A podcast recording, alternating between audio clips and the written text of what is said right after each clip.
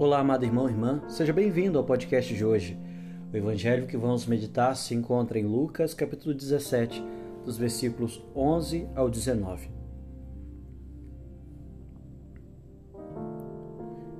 Hoje, o evangelho nos convida a descobrir o encontro de Jesus com dez leprosos que o encontraram na encruzilhada de uma estrada.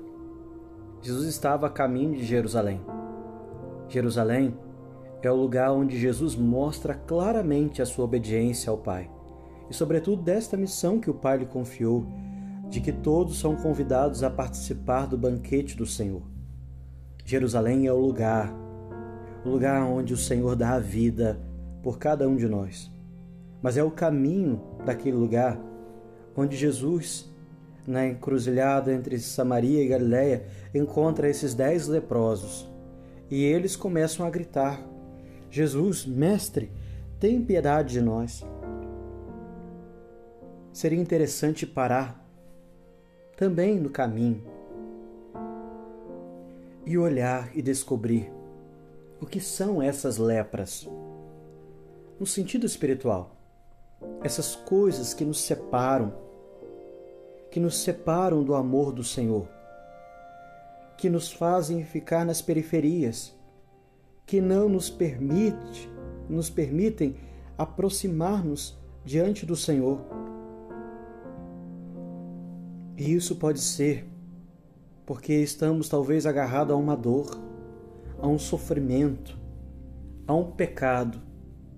Porém, esses homens decidiram colocar-se diante do Senhor Jesus e olharam para ele e o reconheceram: Jesus, Mestre, tem piedade de nós. No entanto, Jesus manda que eles se apresentem diante do sacerdote no templo.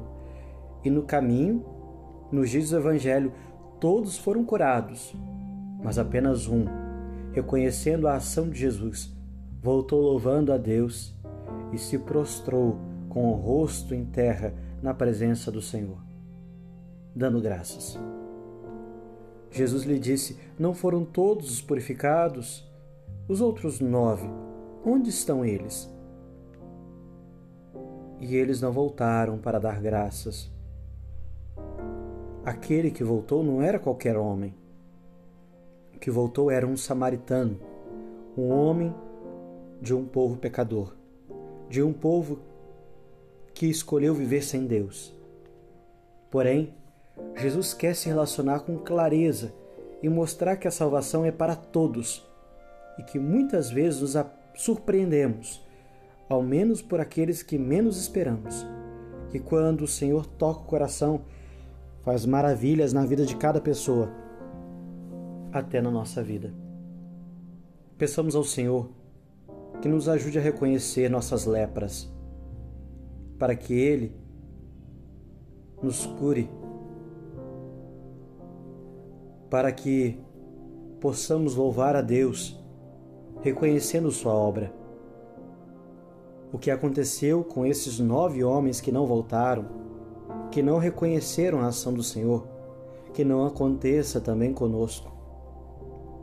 E louvemos sempre, em todos os momentos, o Deus da vida, o Deus da alegria, o Deus da saúde, o Deus do amor. Que você tenha uma excelente noite. Deus te abençoe.